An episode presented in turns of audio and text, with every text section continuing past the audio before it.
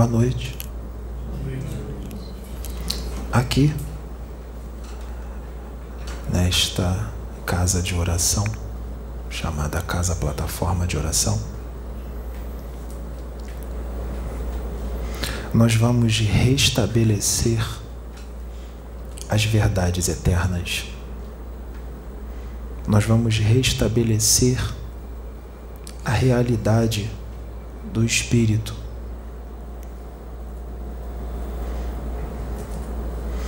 Nós vamos dissipar as trevas, nós vamos confundir os orgulhosos e glorificar os justos.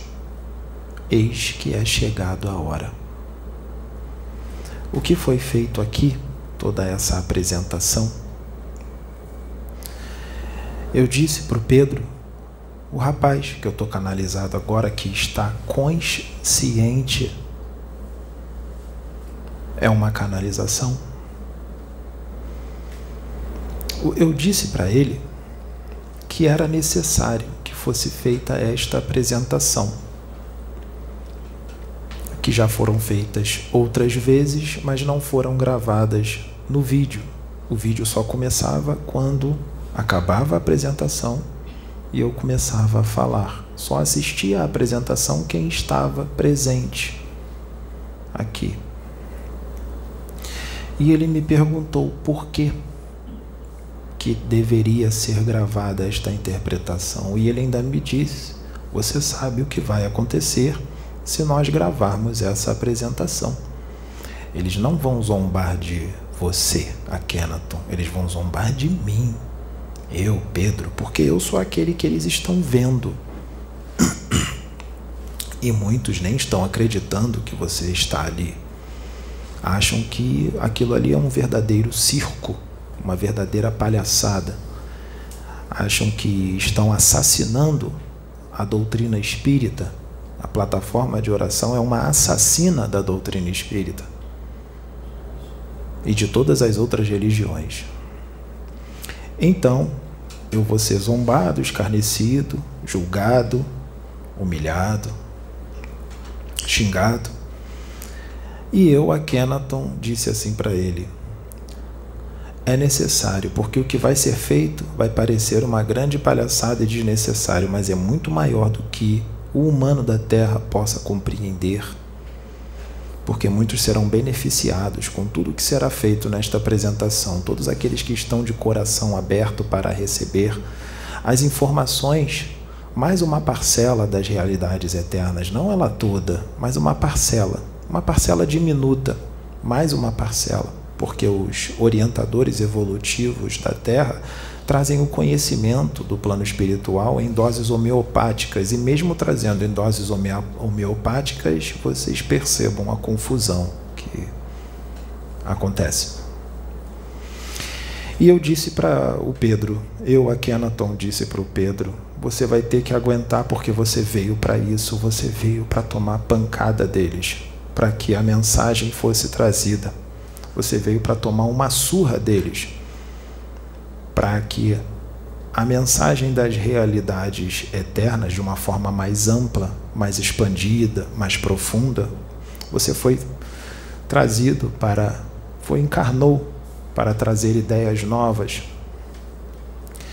E no plano espiritual você já sabia de tudo isso, você foi avisado, você foi treinado por um longo tempo, durante várias encarnações para esse momento. E não é novidade, porque essa atitude, eu disse para ele, essa atitude que eles vão ter é da natureza deles. Porque eles são o que são. Habitantes de um mundo na periferia da galáxia, um mundo iluminado por um sol de terceira grandeza, um mundo comum, um mundo extremamente primitivo ainda, de uma humanidade extremamente atrasada, involuída e que quer continuar sendo assim. Quer continuar na zona de conforto, não quer evoluir.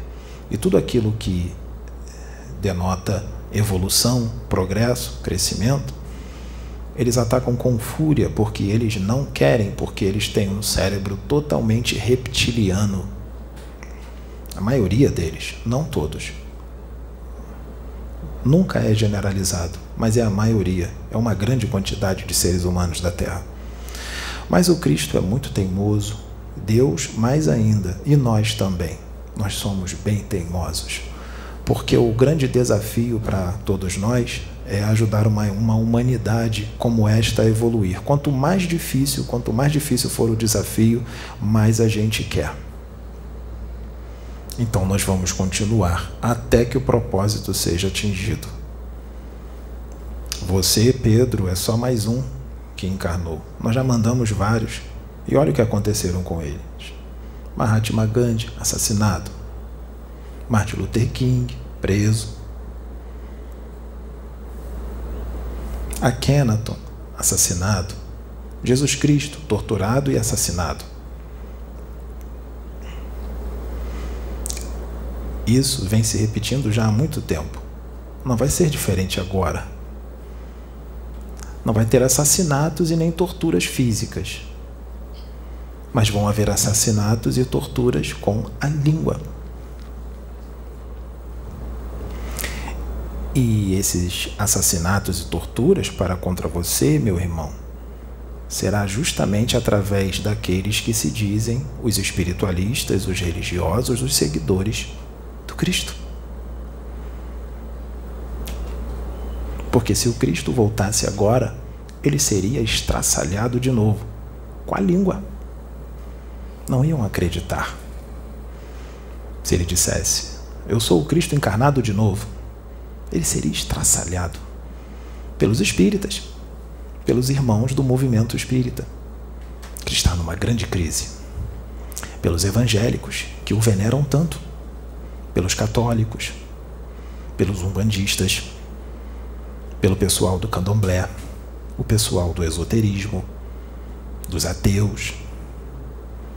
Ele seria estraçalhado de novo, porque depois de dois mil anos melhorou bastante coisa, sim, mas esse bastante ainda é muito pouco. Ao mesmo tempo que melhorou bastante, foi muito pouco para o patamar que nós queremos que a Terra atinja. Porque o humano da Terra, quando a gente fala de mundos evoluídos, de humanidades muito evoluídas em outras civilizações, em outros mundos, por mais que a gente explique em detalhes como é que é, o humano da Terra não consegue alcançar e entender o que é uma humanidade fraterna, verdadeiramente fraterna. Ele não consegue, por mais que a gente fale. Mas a gente vai continuar falando. Até que a barbárie, planeta Terra, se torne um mundo de gente fraterna, civilizada, educada, porque educação aqui não há, poucos têm, até que se torne isto. Nós vamos continuar trabalhando. Porque se a gente for para um mundo que já está fraterno, que já está extremamente evoluído, não tem desafio. Então nós vamos, quando o espírito evolui bastante, os orientadores evolutivos, quando um espírito evolui muito, ele fala: e agora? Vamos, vou fazer o que agora? Já evoluí pra caramba, não é assim que vocês falam aqui? Pra caramba. Já evolui muito, já não encarno mais, já vivo em corpo puramente mental, ou então eu tenho perispírito ainda, mas eu estou quase abandonando o perispírito. E agora o que, que eu vou fazer? Ué, esses espíritos vão para planetas na periferia da galáxia para serem governadores desses planetas, para ajudar é, seres humanos que acabaram de descer da árvore tem pouco tempo a evoluírem. Aí eles sabem que eles vão ser trucidados, estraçalhados, esquartejados, torturados, crucificados xingados, zombados, levaram um cuspe na cara. Eles sabem de tudo isso, mas eles vêm assim mesmo, porque o amor que há dentro deles é tão grande, tão grande, que eles não conseguem deixar de vir, mesmo sabendo tudo o que vão passar. Eles não conseguem deixar de vir, não conseguem deixar de encarnar nesses mundos primitivos. Isso é uma prova de um amor incondicional. Porque imagine um espírito na estirpe de Jesus Cristo demorar dez séculos para diminuir a sua luz, diminuir, diminuir, diminuir, encarnar num corpo totalmente denso, pesado e limitado. Um espírito que não precisava vir, não tem karma nenhum já há muito tempo, já se livrou das rodas das encarnações há muito tempo vive numa dimensão tão alta, tão alta, que é fora da compreensão até mesmo dos imortais. É fora da compreensão, não só da humana, como dos imortais. E desceu. Aqui. E tinha que lutar muito para permanecer naquele corpo. Suava sangue a força que ele fazia para permanecer naquele corpo pesado. Tinha que meditar o tempo inteiro para aguentar a atmosfera psíquica extremamente densa.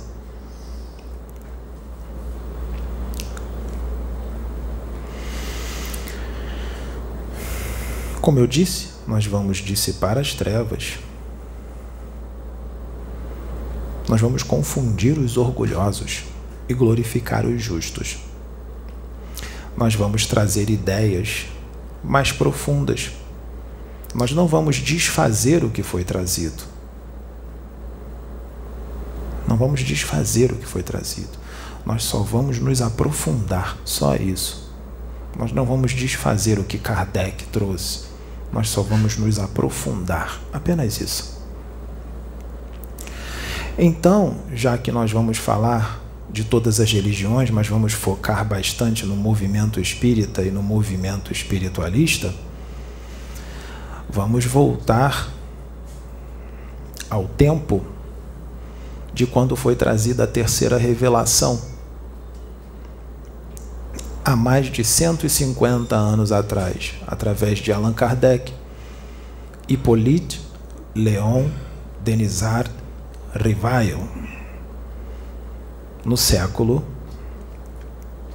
XIX, em 1800 e tantos. Até lá, não era conhecido a doutrina espírita, o espiritismo, o espiritualismo.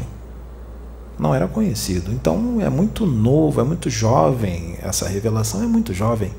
150 e poucos anos é muito pouco tempo.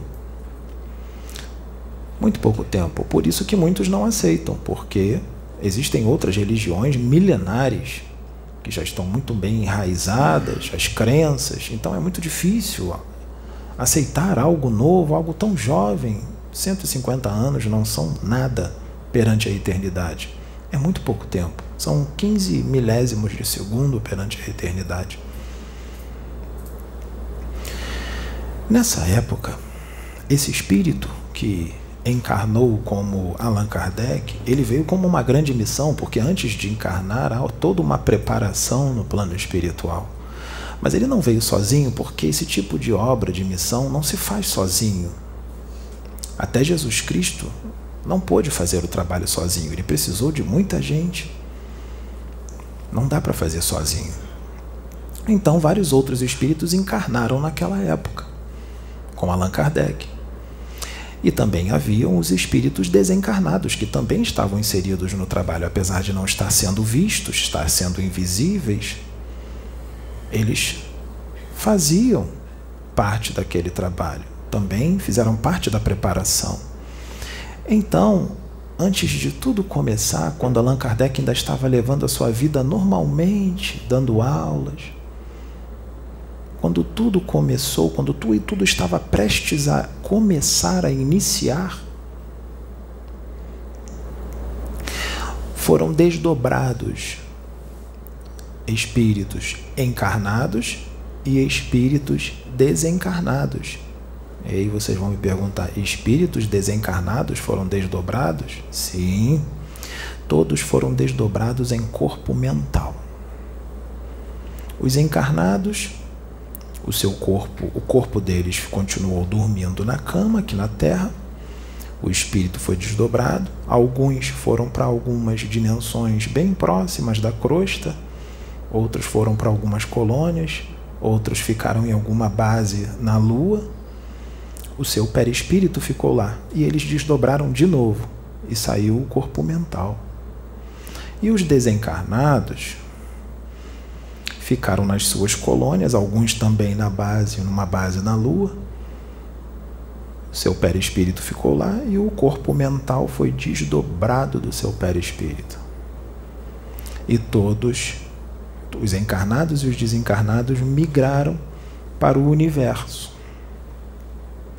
Todos em corpo mental, para participar de uma reunião com um espírito evoluidíssimo, elevadíssimo, este sim extremamente evoluído, podemos dizer, porque já não encarnava mais um grande espírito, uma consciência cósmica.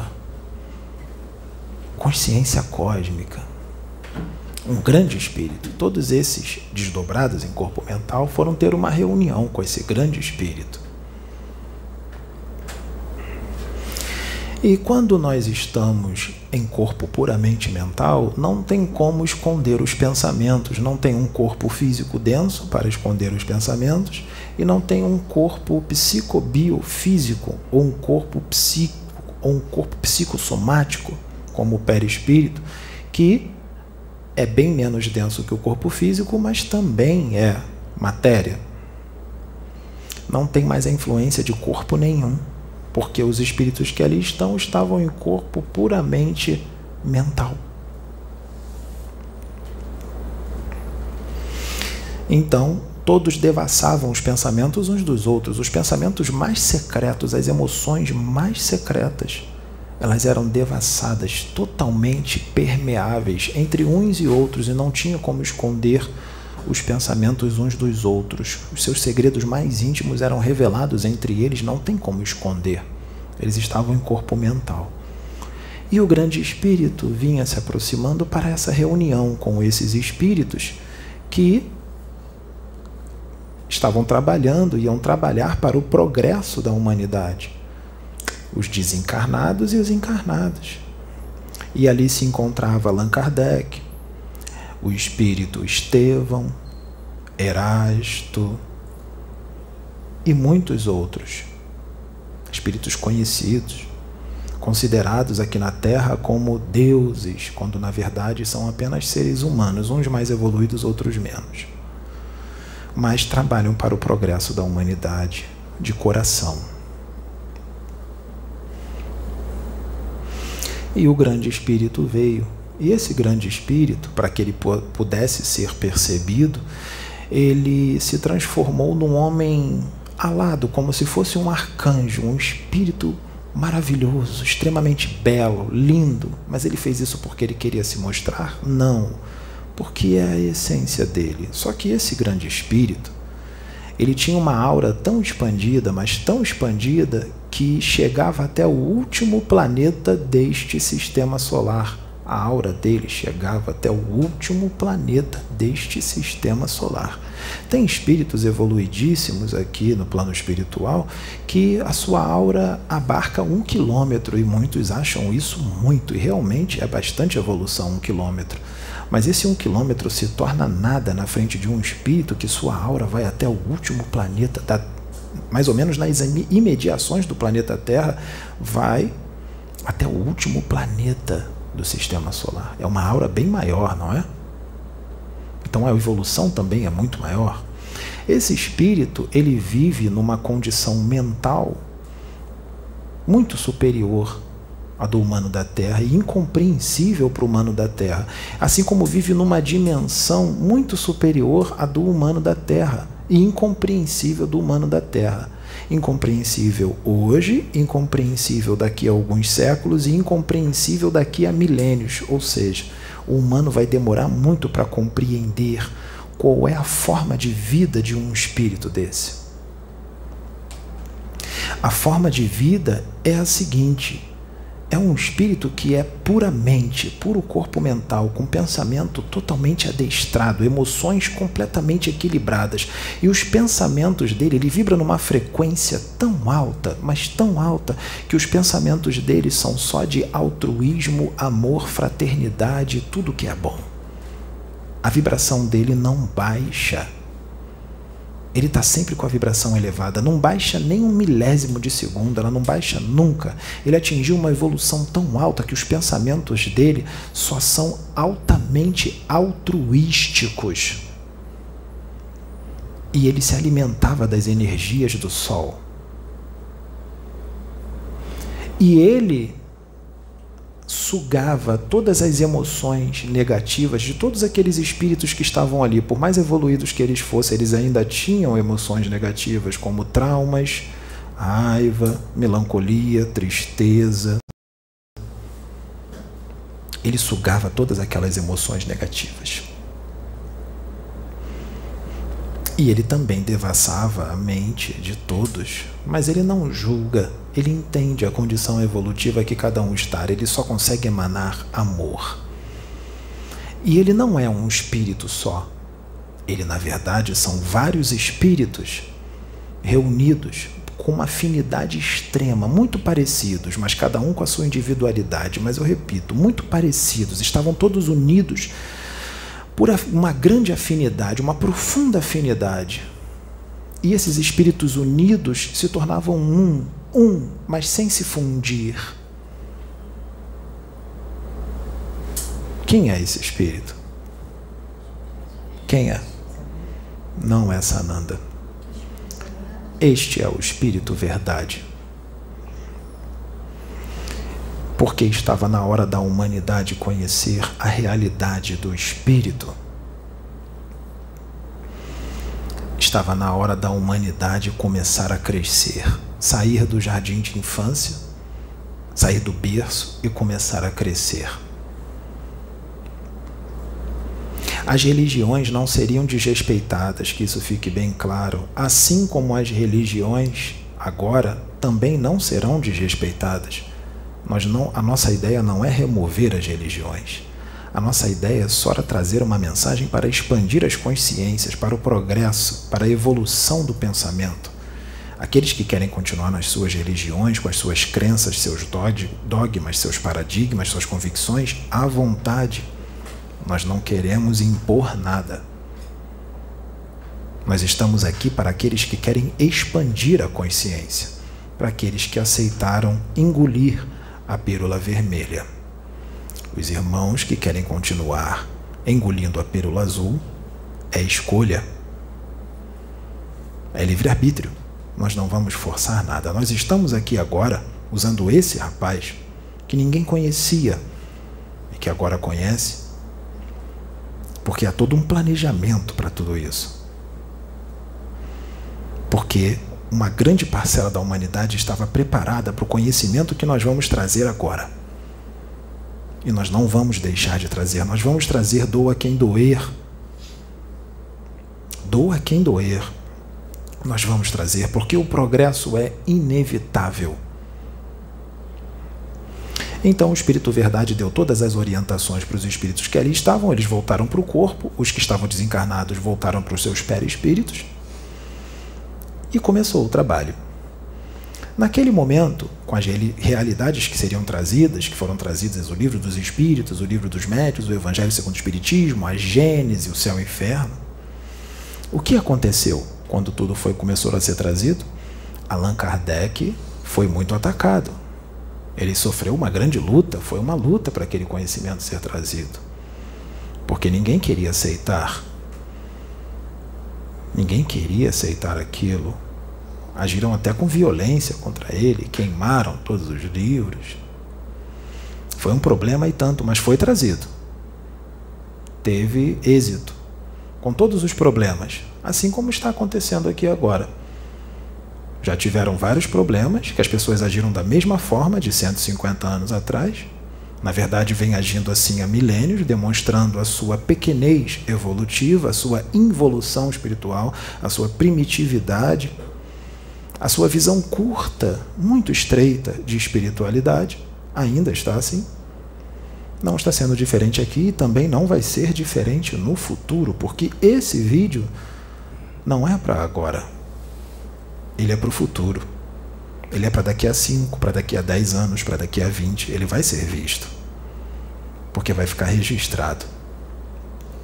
E aí, daqui a muitas décadas, vão entender o que está sendo dito aqui agora. Uns vão entender agora, uns poucos vão entender agora, outros só vão entender daqui a 50 anos, outros só daqui a 100 anos, e outros não vão entender, nem daqui a 100 anos.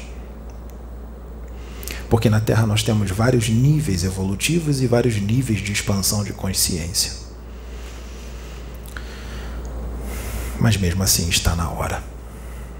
Então, Allan Kardec sofreu muitos ataques, muito problema, e o Espírito Verdade, quando trouxe tudo aquilo, ele sabia que todos os problemas ocorreriam. Ele sabia que os religiosos não aceitariam, os fanáticos, os extremistas, os fundamentalistas, aqueles agarrados a dogmas, crenças, paradigmas, entrariam em fúria. Religiosos, mas daria certo.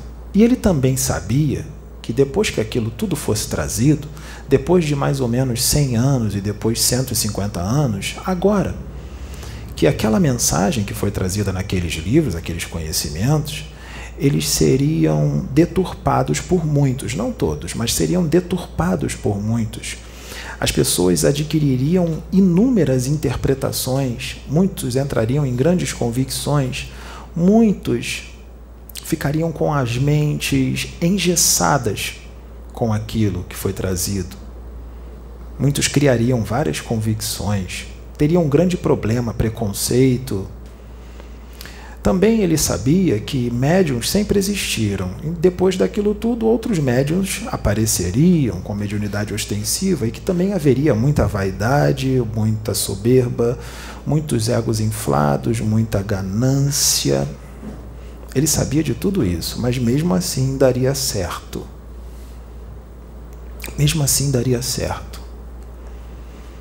Então, sabendo de tudo isso, que tudo isso iria acontecer no movimento espírita. E no movimento espiritualista, ele vem, os orientadores evolutivos, os espíritos superiores, vêm mandando certos espíritos que evoluíram um pouquinho mais ou têm uma expansão maior para encarnar, para tentar trazer uma visão mais ampla das coisas uma visão mais profunda, mais detalhada das coisas, para ajudar esses irmãos que estão com a mente engessada a expandirem a consciência. E ele sabe também, o Espírito Verdade, os orientadores evolutivos, sabe que quando mandasse esses espíritos agora, no século XXI, para isso, para ajudar os outros a expandirem, eles também seriam atacados, escarnecidos, igual Allan Kardec foi mas mesmo assim, eu digo, também vai dar certo, com todos os ataques e escarnecimentos. Então, portanto, o que eu vou falar aqui agora, quando eu falei para o Pedro que eu ia falar sobre esse assunto, ele se assustou, porque ele me disse: Você, você vai tocar nesse assunto de novo? Nós falamos: Vamos, porque a situação está mais feia do que você possa imaginar. Você não tem ideia de como está a situação. Então nós precisamos falar. E que fique bem claro, muito bem claro, que quando nós falamos aqui para todos os médios da face da Terra, eu já disse, todos os médiums da face da Terra. Nós não estamos nos referindo a um médium ou dois nós não estamos nos referindo a ele ou ela, ou a ela, ou ele, ou ele, ele, ela e ela. Não, nós não estamos nos referindo a um médium famoso ou uma médium famosa. Nós não estamos nos referindo àquele médium ou outro médium. Nós estamos nos referindo a uma grande quantidade de médiums que ainda estão assim. Não todos, porque tem gente que já entendeu, mas tem uma grande quantidade de médiums que está com a mente engessada. Então, nós vamos ajudá-los a desengessar suas mentes e, ao mesmo tempo, nós vamos educá-los. Porque, apesar deles pregarem o que o Cristo trouxe, eles não colocam em prática. Vocês percebem pelas atitudes deles. Então eles não entenderam o que o Cristo ensinou. Então nós vamos tentar explicar o que o Cristo ensinou de uma forma mais fácil, para que fique melhor entendido e modifique a postura. E isso é feito por amor, porque nós não estamos aqui para atacar ninguém, muito pelo contrário, nós estamos aqui para ajudar. Nós queremos que todos vocês evoluam, então não nos interprete mal. Nós não somos inimigos, nós somos amigos. Se nós fôssemos inimigos, a gente ia embora desse planeta, porque muitos de nós não precisam mais estar aqui e ficam por puro altruísmo e caridade, iriam embora e deixavam vocês do jeito que vocês querem. Só que Deus é misericordioso e ele não pensa assim. Ele só pensa na evolução e no progresso. Então seria impossível a Terra ficar desamparada e nenhum outro planeta é desamparado. Então eu vou repetir. O que nós vamos falar aqui não se refere a nenhum médium em específico, nem a um, nem a dois, nem a três, nem a quatro, nem a cinco. Se refere é para muitos, é no geral.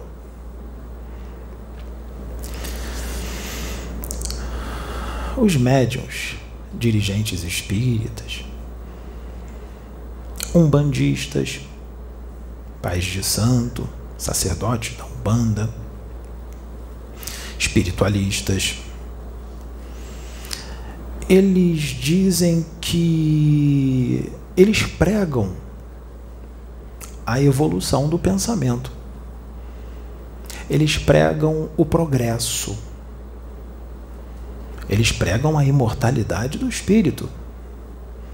Eles pregam as realidades do universo infinito. Mas apesar deles pregarem o progresso, a evolução do pensamento, estes irmãos, muitos deles, não todos, muitos deles, uh, são os mais resistentes para ideias novas. Os mais resistentes. É estranho porque ele prega o progresso, mas ele é resistente quando as ideias novas chegam. Não é uma incoerência? É estranho, não? Quando aparece alguma pessoa, algum outro médium, e começa a trazer uma visão diferente das coisas, uma visão mais expandida, mais profunda, novas ideias. A caridade que os irmãos do movimento espírita, os espiritualistas pregam, e eu digo que até universalistas estão também inseridos nisso. A caridade que eles tanto pregam falha vergonhosamente caridade falha. Sabe por que a caridade que eles tanto pregam falha? Porque quando essa pessoa que é trazida pela espiritualidade encarna e ela traz um conhecimento mais expandido, diferente, não é discordante, é apenas diferente, mais expandido, mais profundo, novas ideias. Esses irmãos espiritualistas, espíritas, eles dão uma sentença, e a sentença é: o irmãozinho, o médium, que está trazendo essas ideias novas, está obsidiado, ele está mal assistido, ele está no animismo, ele está mistificando, ele é antidoutrinário. E eles dizem isso caridosamente, porque, como eu disse, eles são evangelizados, seguidores do Cristo. Então eles dizem isso de uma forma caridosa.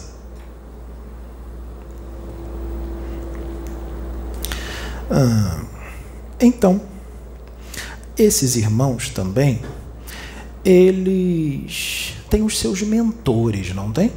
Espíritos do bem, da luz, esses mentores, é bom que fique bem claro, que são nada mais, nada menos do que seres humanos desencarnados. São seres humanos apenas que se dedicam a evoluir, que fazem uma reforma íntima verdadeira. Mas eles ainda não atingiram a perfeição, eles estão muito distante delas, esses irmãos desencarnados. Bezerra, Francisco Cândido Xavier, André Luiz, Sheila, Joseph Kleber, Estevão. Esses irmãos são espíritos evoluídos em relação à humanidade da Terra? Sim, são mais evoluídos, mas ainda estão muito longe da perfeição. Eles têm defeitos, eles cometem erros, eles não sabem tudo, eles precisam estudar, vasculhar eles têm muitos problemas que eles trazem das encarnações deles, das últimas encarnações, problemas emocionais, de dificuldades que eles passaram aqui. Eles têm que estudar, aprender, vasculhar.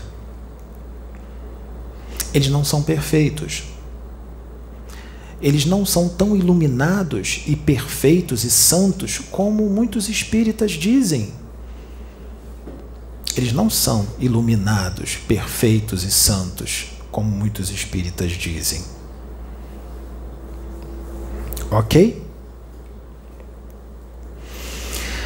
Mas os irmãos espíritas os veneram como perfeitos. Ah, então, que costume é esse? Eu digo que muitos dos irmãos espíritas que estão encarnados hoje, espíritos que estão encarnados hoje no movimento espírita, como, ou como espiritualistas, eles são antigos padres e freiras de séculos atrás, principalmente da época da Inquisição. Eles estão reencarnados hoje. Há séculos atrás, eles eram padres e feiras, freiras, inquisidores. Naquela época, alguns séculos atrás, eles eram intolerantes, eles eram fanáticos, extremistas, fundamentalistas, cheios de crenças, dogmáticos, cheios de paradigmas, não aceitavam ideias novas, não aceitavam uma interpretação mais profunda das coisas. É, quando alguém manifestava algum dom espiritual, como uma, como uma mediunidade ou uma paranormalidade, eles levavam, eles levavam, eu acho melhor você trocar de cadeira. Eles levavam essas pessoas à fogueira. À fogueira, porque eram considerados bruxos e traziam a realidade espiritual de uma forma muito diferente do que eles acreditavam. E eles veneravam os santos como deuses. Eles veneravam os seus santos.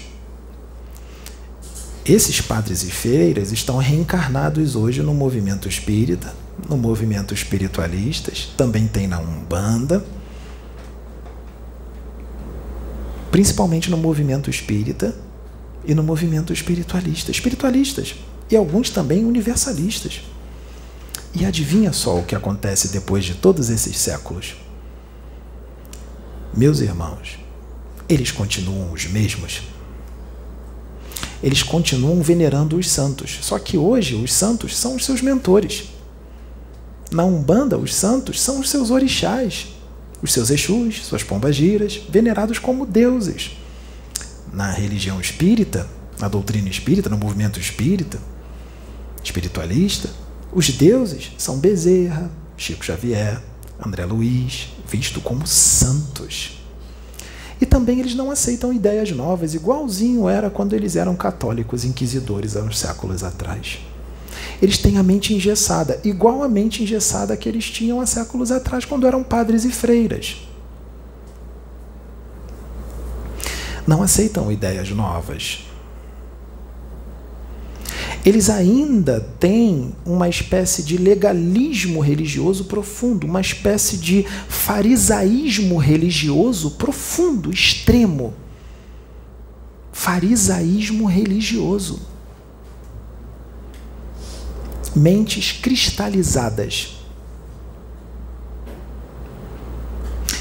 Como é que fica, gente? Depois desses séculos todos, continuam os mesmos. Como é que fica? E o pior, não são unidos, se digladiam entre si. Cada um quer mais atenção, mais aplauso, eles têm uma sede de poder, uma sede de voz de comando, uma sede de serem aplaudidos imensa, de serem reconhecidos. E também se consideram missionários, enviados de Deus. Eles se consideram espíritos evoluidíssimos e muitos deles também são gananciosos. Porque a caridade não se cobra ela é feita de graça. Por que, que eles se acham missionários? É a visão sacerdotal do padre, da freira, puritana. E agem de uma forma puritana, querendo se aproximar do que a sua religião prega, do céu perfeito, dos anjos perfeitos e tudo mais, uma perfeição que eles ainda estão muito distantes de atingir. E o pior, muitos deles hoje, como espiritualistas, se acham, se dizem não ter mais karmas. Outros dizem que não têm karmas, dizem que só dormem duas, três horas por noite, porque não precisam mais que isso, porque são espíritos já evoluidíssimos, não precisam dormir muito, não precisam comer muito, não têm vontade de sexo, de relação sexual, se dizem missionários é, enviados do Senhor, mas eu digo, é, alguns desses irmãos precisam ir correndo para um psiquiatra, um psicólogo ou um psiquiatra, porque se Deus fez o humano assim, o humano tem que ter relações sexuais, sim, isso é fisiológico. É claro, o errado é a promiscuidade, mas uma relação sexual com seu parceiro é totalmente saudável. O corpo humano precisa dormir oito horas por dia, em média, porque senão o cérebro não funciona. Você vai adquirir problemas de saúde. Dormir pouco não demonstra elevação espiritual, evolução espiritual. Falta de sexo não diz que você tem evolução espiritual. Você precisa se relacionar sexualmente. Você está num corpo físico humano. Você precisa dormir. E outra coisa, eu tenho uma notícia para os irmãos: você não é um missionário. Porque aqui na Terra é um lugar de espíritos endividados, rebeldes e muito pouco evoluídos. Mesmo aquele mais evoluído ainda está muito distante de uma evolução alta. Todos vocês são espíritos endividados, vocês não são missionários.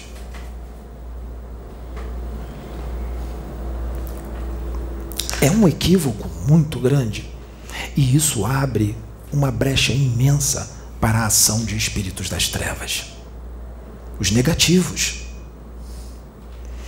Existem médiums, existem médiums que através das suas supostas psicografias, as suas inspirações e as suas incorporações ou canalizações, as quais, em sua grande maioria, eles estão conscientes, porque hoje em dia a espiritualidade da luz está trabalhando com os médiums de forma consciente. Nós só tiramos a consciência total se for de extrema necessidade. Então, se ele está consciente, ele pode. O espírito manda uma mensagem na mente dele, ele diz: Não, eu não vou falar isso, eu vou falar o que eu quero. Porque o espírito é sujeito profeta, o espírito da luz não vai forçar ele a falar o que ele pediu. Então, esses irmãos, através das suas psicografias, das suas inspirações, das suas canalizações e incorporações, vêm colocando palavras na boca dos espíritos superiores dos mentores que nós, os espíritos, não dissemos.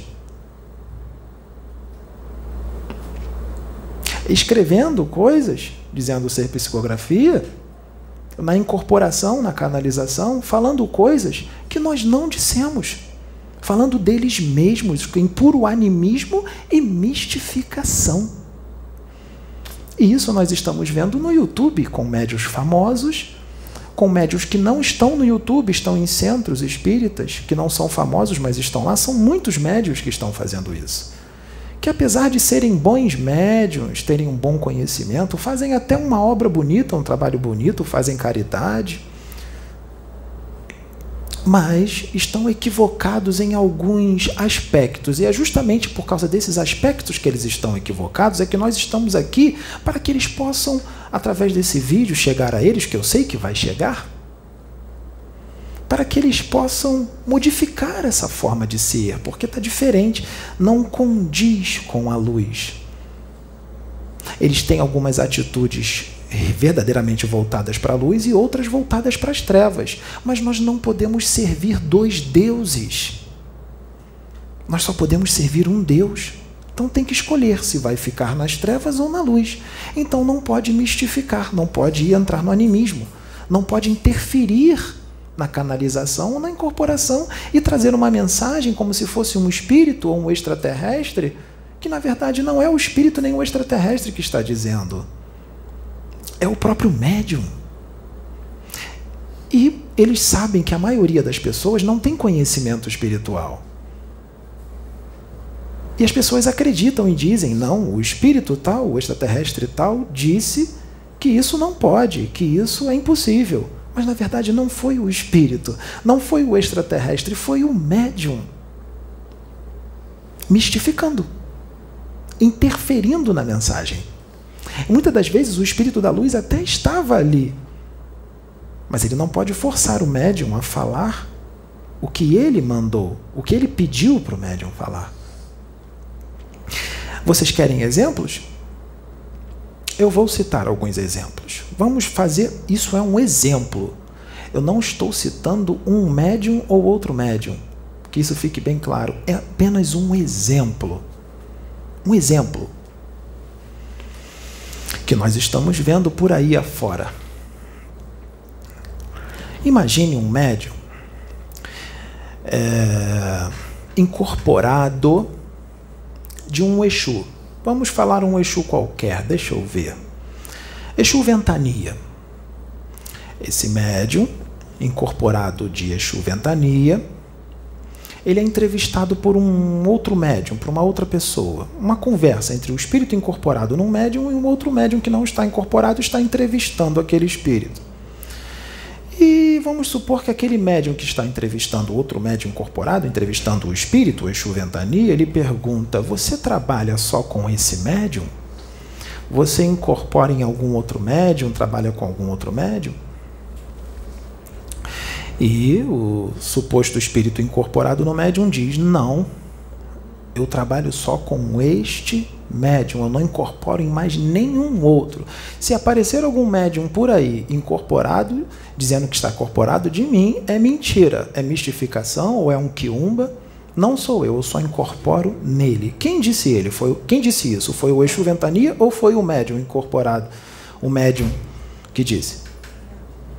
Foi o médium. Não foi o Exu Ventania.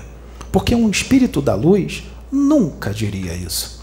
Porque não existe exclusividade de espíritos com médios e de médios com espíritos. Isso está nas obras de Kardec, no livro dos médiuns. Isso está lá. Estudem que vocês vão ver. Leiam. Está lá, no livro dos médiuns. Não existe isso. Os espíritos da luz trabalham com todo e qualquer médium que sintoniza com eles. É necessário estar em sintonia, boa vontade, dedicação sinceridade no coração de servir para o progresso da humanidade. Principalmente se um médium fizer um canal no YouTube em prol do progresso, esses espíritos da luz vão vir todos querer trabalhar com ele. Então não existe, é só a sintonia, não existe exclusividade. Então eu digo que se, se ele estiver incorporado do espírito, ele está consciente. E o espírito pode até estar ali, mas ele disse uma coisa que o espírito não disse. Ou então tem um espírito das trevas que está se dizendo passar por Exu Ventania e diz isso. Por quê? Porque esse médium está doente, ele precisa de uma reforma íntima profunda, porque nós vemos ali problemas de ego inflado, porque só o espírito incorpora nele, então ele está com um ego muito inflado, ele se sente especial, ele se sente um missionário, e ele está, vamos dizer, vaidoso. Vaidoso. Vaidade não são sentimentos voltados para a luz, são das trevas. Ego, muito inflado, são sentimentos das trevas, não da luz. Então a brecha que foi aberta foi para quem entrar? Os negativos. E aí os negativos fazem a festa porque eles são mestres em enganar. Mestres. E o médium não vai perceber porque ele está na mesma sintonia que eles, ou numa sintonia muito próxima, ele não vai perceber. Se ele estivesse numa sintonia totalmente voltada para a luz, ele ia sentir que ia ter alguma coisa errada, ele ia sentir. Mas ele está sintonizado, então ele acha que está ali abafando com o espírito da luz, com um eixo de verdade, um guerreiro da luz, e não está. Então, é necessário fazer uma reforma íntima para modificar isso, para que não dê brecha para espíritos das trevas, porque muitos desses médiums são bons médiums. Têm um bom conhecimento, apesar de ter seus defeitos, suas convicções, suas crenças, mas muitos deles têm até boa vontade, fazem um trabalho bonito. Mas muitos desses estão sendo vítimas dos negativos por causa da forma deles de ser, por causa do ego inflado, da vaidade, alguns da ganância. Ou os três juntos: ganância, ego inflado, vaidade. Eu vou citar um outro exemplo, que não é de ninguém em específico, é no geral. Não estou me referindo a ninguém em específico. Imaginem agora hum, uma médium que canaliza com um extraterrestre. E vamos supor que aparece um médium de repente em algum lugar que essa pessoa não conhece e canaliza com o mesmo extraterrestre que canaliza com essa médium já há um bom tempo. Mas essa médium estabeleceu que aquele extraterrestre só pode canalizar com ela, com outro médium lá nos Estados Unidos, outro médium lá na China e o outro amiguinho dela, que é médium também, porque é amiguinho, trabalham juntos. Então, como é meu amiguinho e trabalhamos juntos, aí pode canalizar nele. É meu amiguinho, nós trabalhamos juntos, então essa extraterrestre pode canalizar nele. Mas outro que não foi estabelecido por ela, não.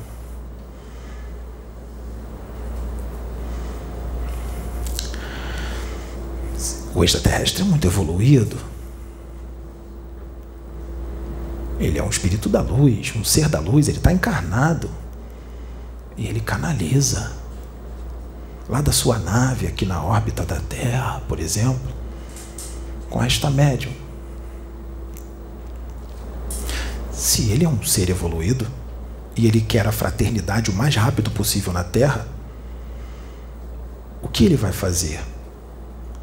Ele não vai canalizar só com aquela médium, nem com um dos Estados Unidos, nem com da China. Ele vai querer canalizar também se aparecer alguém de boa vontade, que está voltado para a fraternidade, que sintoniza com ela, também na Argentina. Se tiver outro em Portugal, ela também vai canalizar com aquele de Portugal. Quanto mais, melhor porque aí a fraternidade se estabelece mais rápido na Terra. Vários postes de luz, um poste de luz só no Brasil não pode iluminar só o Brasil. Tem que ter um poste de luz na China, tem que ter um poste de luz nos Estados Unidos, tem que ter um poste de luz em Portugal, tem que ter um poste de luz na França. Então, quanto mais, melhor. Esse é o pensamento de um ser altruísta, evoluído, fraterno,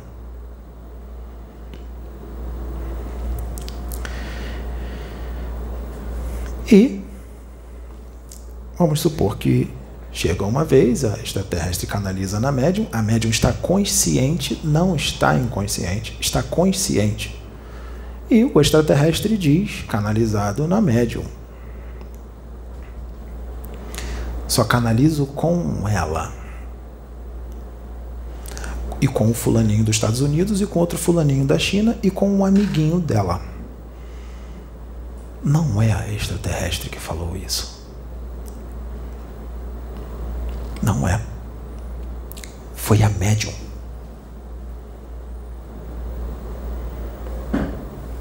Eu, a Kenaton, não trabalho só com esse rapaz. Eu trabalho com muitos outros médiums. Eu me manifesto em outros médiums com roupagens de Exu, até de Pombagira, e o médium nem imagina que quem está canalizado com ele é a Kenaton. Eu me manifesto em centros de umbanda sérios, em centros espíritas, com várias roupagens, como médico, como Exu, como Pombagira, e muitos desses médiums eu não revelo quem eu sou porque muitos deles estão ainda agarrados a algumas convicções, algumas crenças, e eles não vão aceitar se eu disser que sou a Kenaton. Então, eu me apresento da forma que ele acredita, porque o que importa para mim é fazer um trabalho voltado para a luz, para a fraternidade e para o progresso. Assim como todos os espíritos e todos os extraterrestres que canalizam e incorporam neste médium aqui, Pedro, não trabalham só com ele. Não existe isso.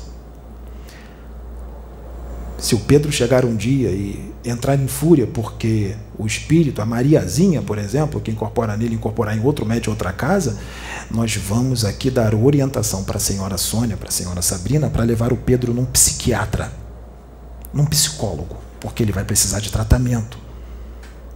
Porque tem algum problema de ego inflado. A vaidade chegou no Pedro, se isso acontecer, a vaidade chegou nele.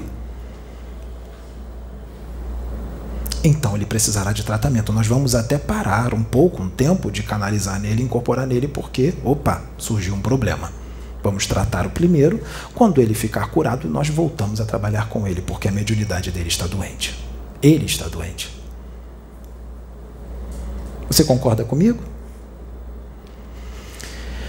Então, essa vontade de ser reconhecido, essa sede de aplausos, outros a ganância, e isso de se sentir um missionário, um espírito superior, um enviado,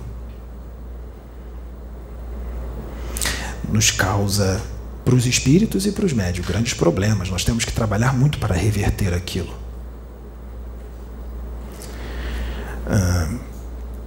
Então, nós estamos usando isso aqui para tentar ajudar esses médios que estão assim. Será que eles vão mudar? Ou será que eles vão vir com grande fúria e atacar o Pedro, porque vão achar que a mensagem foi para um ou outro em específico, quando na verdade foi no geral? Ou será que o que foi dito aqui incomodou porque muitos que entram em fúria é porque a mensagem também incomodou, porque é uma reforma que precisa ser feita, a qual ele não quer fazer. Então, o que foi dito incomodou. Agora, nós vamos mais profundo. Vamos mais profundo? Vamos. Vamos mais profundo? Vamos. Vamos falar um pouco, lembrando, quem é que vai beber a água agora? Quem? O médium ou a Kenaton? Eu, a Kenaton, vou sentir o gosto da água? Esse corpo é meu ou é do Pedro? A Kenaton é encarnado ou desencarnado? A Kenaton está aqui nessa sala ou está em uma nave? Então, quem vai beber a água é o médium. Tá. Você pode repetir para mim de novo quem vai beber a água? É porque tem alguns irmãos que precisam repetir algumas vezes para que seja entendido.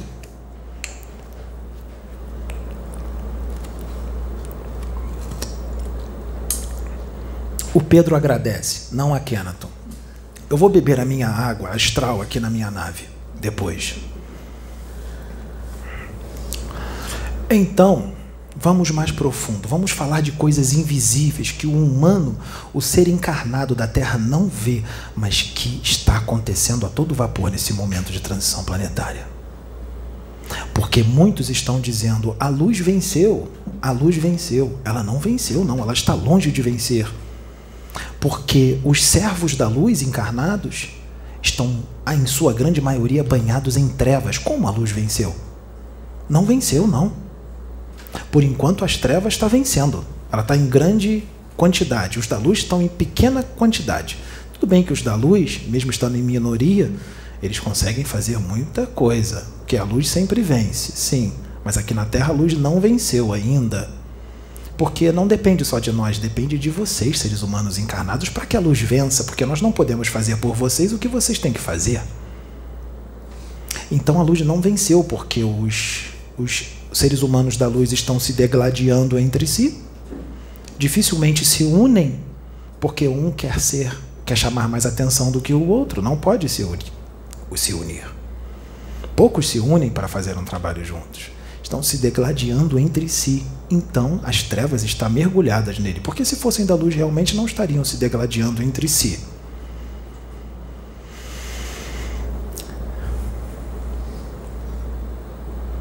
E aí o que acontece? Quem entra em toda essa bagunça? Quem fica felicíssimo com essa postura dos médiums? Os negativos, os magos negros e vários outros espíritos das trevas, especialistas, manipuladores de mentes e de emoções, espíritos extremamente inteligentes, astutos, que são especialistas em enganar. E eles vêm logrando um grande êxito aqui na Terra.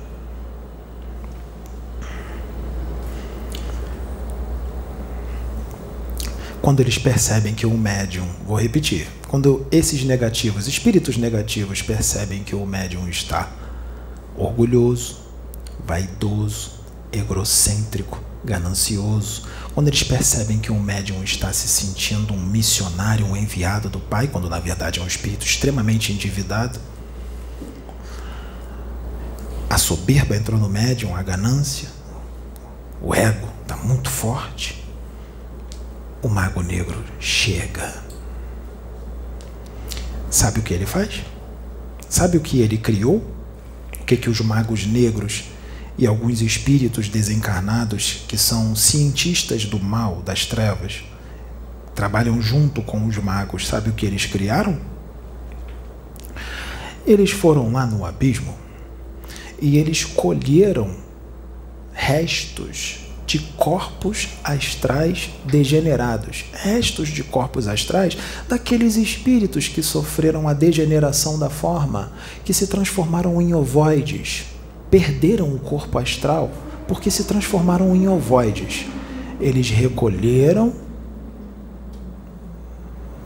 esses corpos astrais degenerados. Então, se são corpos astrais, é um algo orgânico, é algo vivo, é algo é uma matéria-prima orgânica, porque é um perispírito.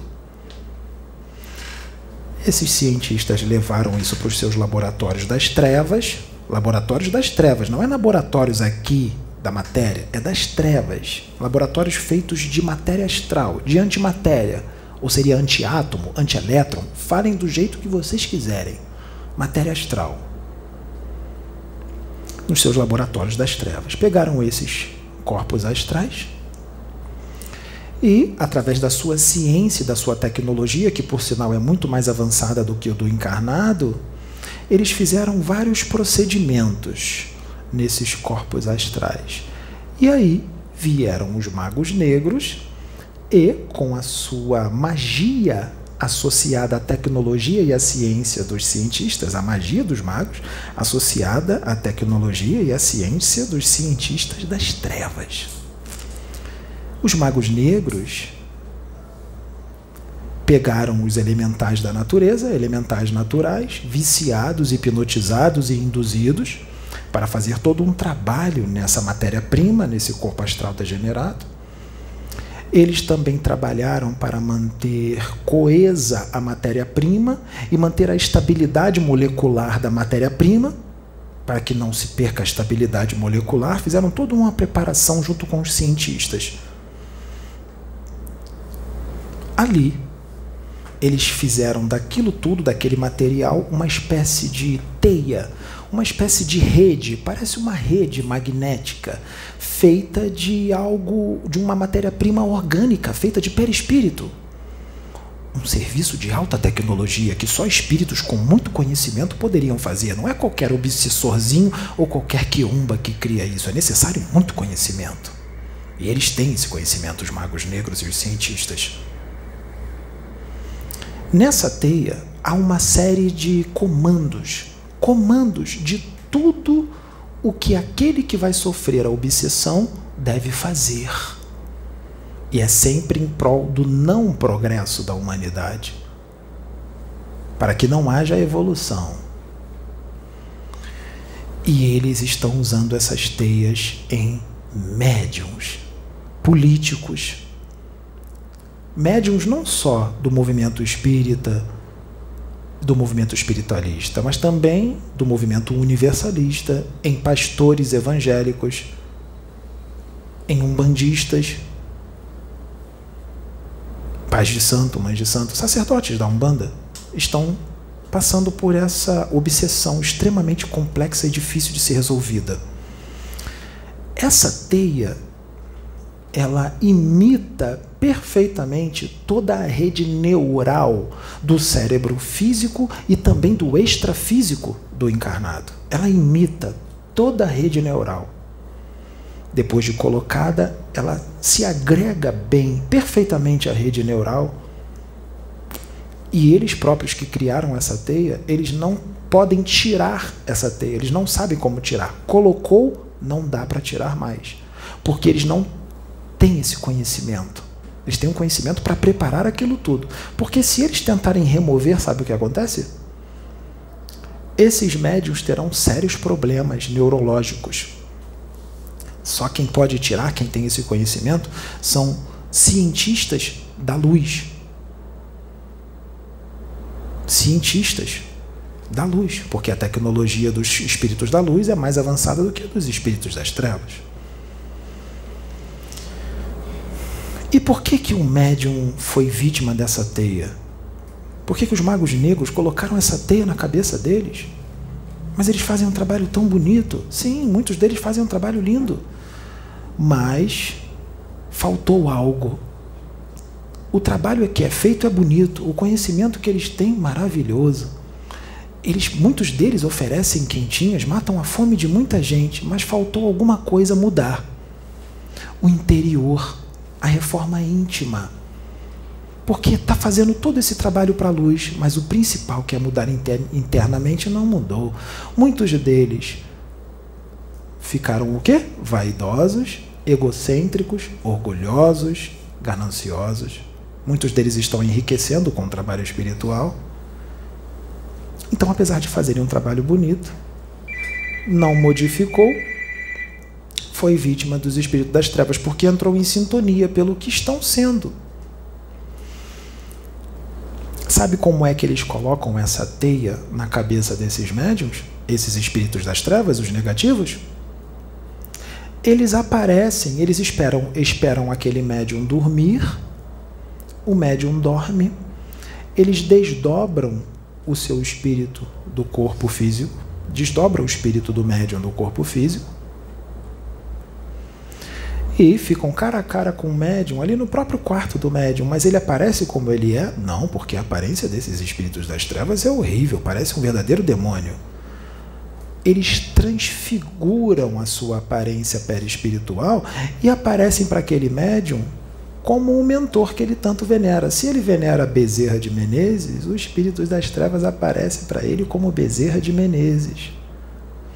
Se ele venera André Luiz, o espírito das trevas transfigura sua forma perispiritual e se mostra como André Luiz. Se eles veneram Maria de Nazaré, o espírito das trevas transfigura sua forma perispiritual e se transfigura e se mostra como Maria de Nazaré e emana até luzes. Se o evangélico venera os anjos, o espírito das trevas se mostra como um anjo do Senhor para o pastor que está vaidoso, que está orgulhoso, que está ganancioso.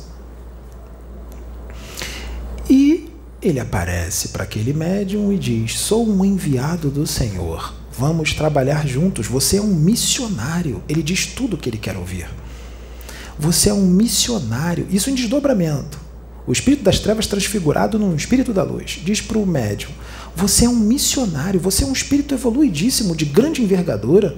Eu só posso trabalhar contigo, eu não vou trabalhar com nenhum outro médium, eu só posso incorporar em você. Nós vamos fazer um grande trabalho juntos em prol do progresso da humanidade. Sabe como é que o médium fica em desdobramento? Ele estufa o peito e diz: Eu sempre soube que eu era um missionário, eu sabia. E você, venerável espírito, vamos trabalhar juntos? Eu sempre esperei por esse momento, eu sabia.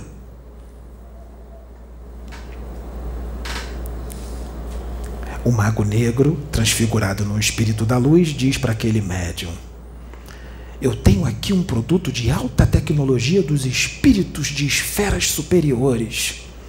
Esse produto de alta tecnologia eu vou colocar na sua cabeça para que possa aumentar o nosso nível de comunicação mental e muitos conhecimentos meus serão trazidos para você através deste artefato. Muitos dos meus conhecimentos, nas suas palestras, as mensagens vão vir na sua mente, coisas que você não leu, que você não tem o conhecimento, informações novas do plano espiritual serão trazidos por mim, que eu vou passar através deste artefato que eu vou colocar na sua cabeça. O que o médium diz? É claro, eu aceito e abaixa a cabeça para ele botar.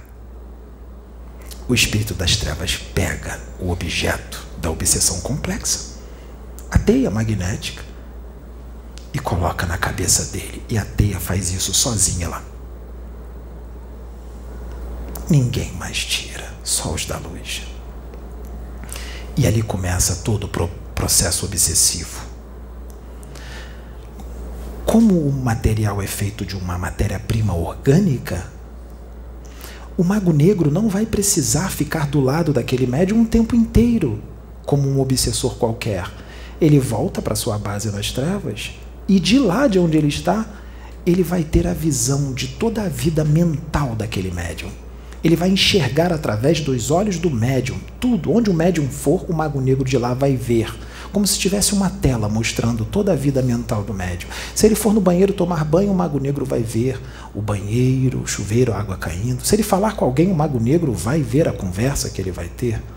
O que ele pensa, o mago negro vai saber tudo o que ele pensa. E de lá os comandos serão dados e também os comandos que já estão impressos naquela teia.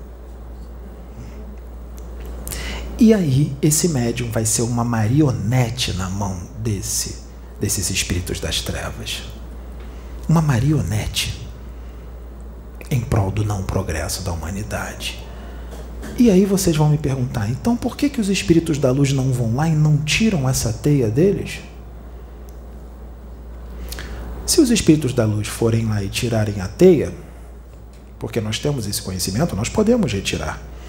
Mas se aquele médium não mudar, continuar orgulhoso, soberbo, ganancioso, vaidoso, um ego inflado, o que, que os espíritos das trevas vão fazer?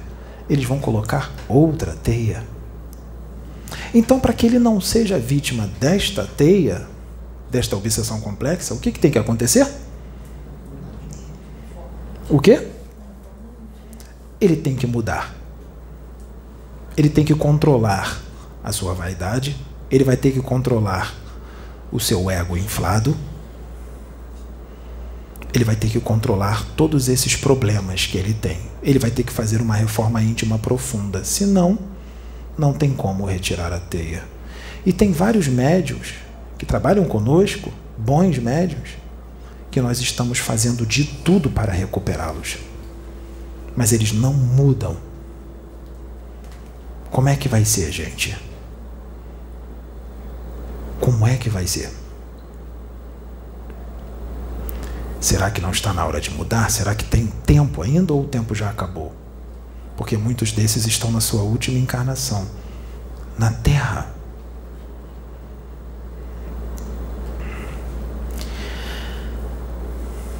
As pessoas acham que os espíritos podem fazer tudo. Nós não podemos fazer tudo. As pessoas acham que nós temos o conhecimento, todo o conhecimento do universo nós não temos. Estamos muito distantes disso. Nós não atingimos ainda a angelitude. Nós não somos arcanjos nem querubins. Nós não somos. E os querubins e arcanjos também não fazem tudo para gente. Eles não são nossas babás.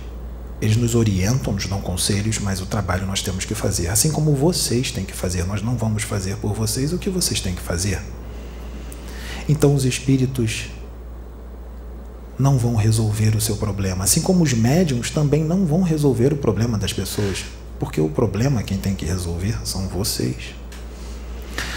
A gente só vem aqui orientar e aconselhar.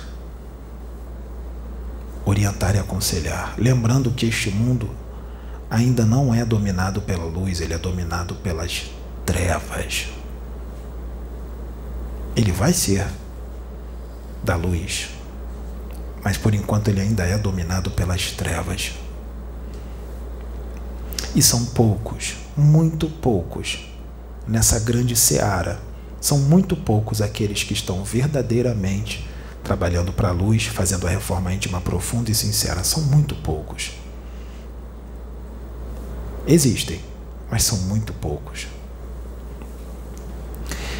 E nós precisamos trazer esse tipo de mensagem.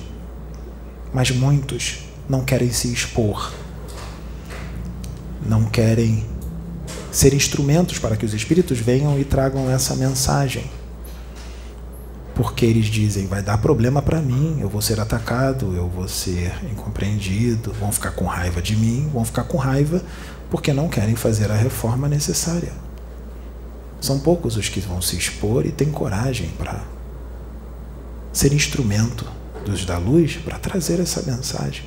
Então, quando aparece um que se expõe sem medo, destemido, e ainda por cima está fazendo uma reforma íntima profunda, está em sintonia com a gente, não é perfeito. A gente agarra com unhas e dentes, porque está difícil. Eu, a Kenaton, cometi erros quando estava encarnado aqui na Terra há três mil e tantos anos atrás. Eu cometi erros. A ideia era para que eu preparasse o caminho para Jesus Cristo vir, porque Jesus Cristo tinha que encarnar no Egito, não aonde ele encarnou. E a ideia era, não era porque eu não tinha que desencarnar cedo, nem eu nem Nefertiti. A ideia era preparar Tutankhamon, que na verdade era Tutankanton, e sua irmã, Aksenamun, que era Aksenaton para me substituir. Mas eu cometi um erro. Eu vim trazer a ideia de um Deus único, de Atom, Deus, o Criador, incriado. A ideia de um Deus único, porque naquela época os nossos irmãos veneravam vários deuses, eles eram politeístas e eram agarrados a rituais, faziam oferendas, despachos e tudo mais. Sacerdotes de Amon. Não é diferente hoje. A mesma coisa. 3.300 anos depois, nada mudou. Continua a mesma coisa. Demonstrando assim o atraso evolutivo desta humanidade. O que eu tinha que fazer? Naquela época, eu tinha que respeitar tudo aquilo, eu não podia impor a Tom eu podia apenas apresentar a Tom. E aqueles que quisessem seguir a Tom, que venham. Aqueles que não querem, quer continuar seguindo a mão, sigam. E tudo ficaria bem. De repente eu não seria assassinado, nem Nefertiti, porque não ia interferir nos costumes deles. Ou eu poderia viver um pouco mais e poderia ter feito muito mais porque era para ter sido feito mais. Mas eu, em determinada situação, eu mandei destruírem todos os templos de Amon, destruírem muitas coisas de Amon. Eu fui intolerante. Eu não compreendi a limitação dos meus irmãos, porque eu estava muito além da humanidade daquela época. Eu era atemporal muito atemporal. Eles não estavam preparados, todos ali não estavam preparados para Atom. Tinha uma grande quantidade de pessoas que estavam, mas muitos não estavam. Eu era atemporal. Por isso eu venho dando conselhos para o Pedro, porque no início ele também estava um pouco assim, porque ele também tem uma visão muito expandida do universo, muito expandida. E ele estava um pouquinho no início, no início, lá atrás, e um pouquinho intolerante com seus irmãos, que ainda têm uma visão muito pequena de espiritualidade, de universo, que ainda estão agarrados a dogmas, paradigmas, doutrinas, e agora ele já parou com isso. Ele entendeu que os seus irmãos ainda estão nessa fase e ele foi mandado, trazido para ajudar os seus irmãos a expandirem, aqueles que querem expandir. Então, este trabalho aqui da Casa Plataforma de Oração, ele é totalmente atemporal. Totalmente, assim como o rapaz que está aqui é atemporal. Totalmente atemporal.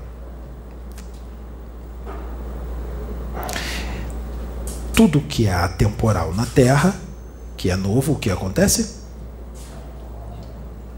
É o quê? é. Não é compreendido, não é entendido.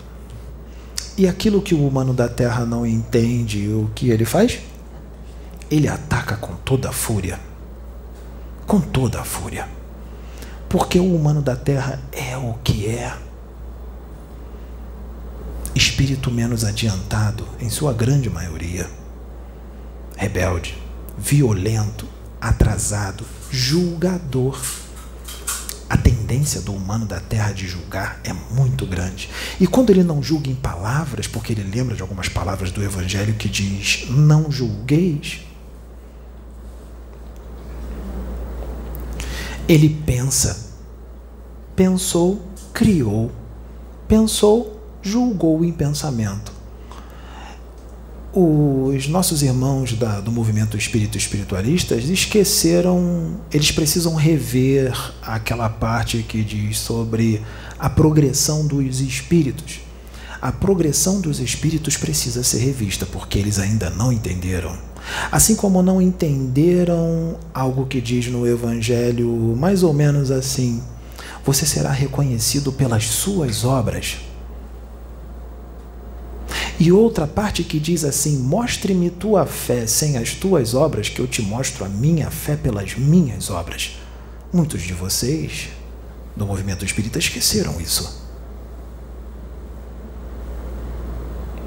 Vamos relembrar?